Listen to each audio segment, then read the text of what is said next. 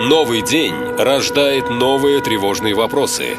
Как выжить? Что делать? Как избежать опасности? Чем это все закончится? Бежать или остаться? Что взять с собой? Как помочь родным? На все эти вопросы тяжело найти настоящие, правдивые ответы. Но мы сумели. Каждый день настоящий полковник предельно откровенно отвечает на ваши самые страшные вопросы. Отвечает полковник.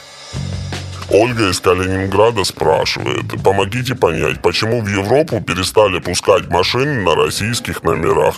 В чем великий замысел? Ну вот, смотрите, Оля, тут все проще пареной репы на самом деле.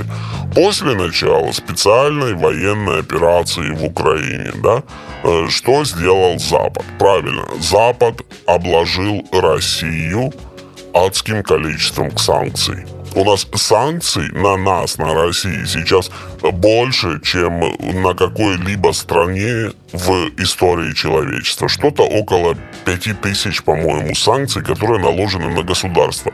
Ничего нельзя продавать, ничего нельзя покупать, э, вот, ничего нельзя поставлять, ничего нельзя разрабатывать, нельзя сотрудничать. Ну, их тысячи. Погуглите или зайдите в Яндекс, тысячи просто этих санкций, понимаете? Вот. Что произошло через полтора года после начала СВО? Запад увидел, что санкции, которые на, были наложены на Россию как на государство, эти санкции не работают. Все. Следующий шаг какой, если ты не можешь остановить государство с помощью санкций против государства, ты начинаешь применять санкции против граждан государства. Это же просто все. То бишь логика здесь какая, что граждане должны возмутиться и пойти к своему правителю и сказать, ай-яй-яй, нам очень неудобно, а ну-ка давай-ка ты уходи, наверное, дружок, а у нас будет другой правитель, который сделает нам удобно. Но это не российский случай, очевидно, да. Никто выходить не будет, никто ничего рассказывать не будет. Вот просто будем наблюдать, что запретят, запретят в следующий раз. Я думаю, я думаю, что это все дойдет на бытовом уровне до лекарств. Вот сейчас уже пропадают лекарства там для диабетиков. Вот. И что вот этот запрет на перемещение автомобилей с российскими номерами, это еще цветочки. Вот. Что плоды будут где-то впереди.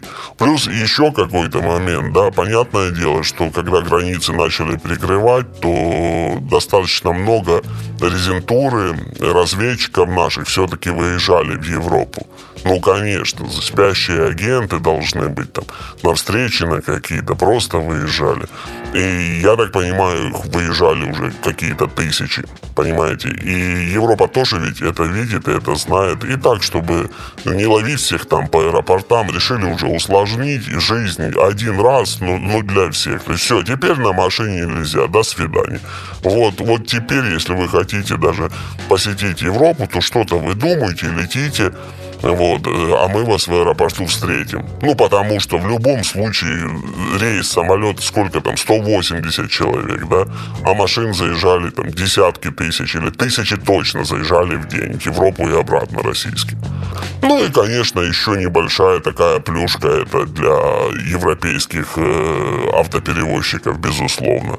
То бишь теперь россияне будут ездить не на своих машинах, а должны будут платить за европейские какие-то сервисы такси или сервисы проката, или просить кого-то из знакомых, чтобы их встречали, тем самым все равно отдавая какие-то деньги в европейскую экономику.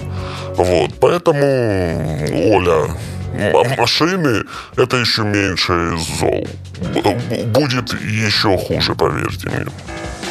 Есть вопросы? Задайте их тому, кто знает ответы. Форма для обращений на сайте нашалента.ком, а также в телеграм-боте канала «Наша лента». Спрашивайте, он ответит.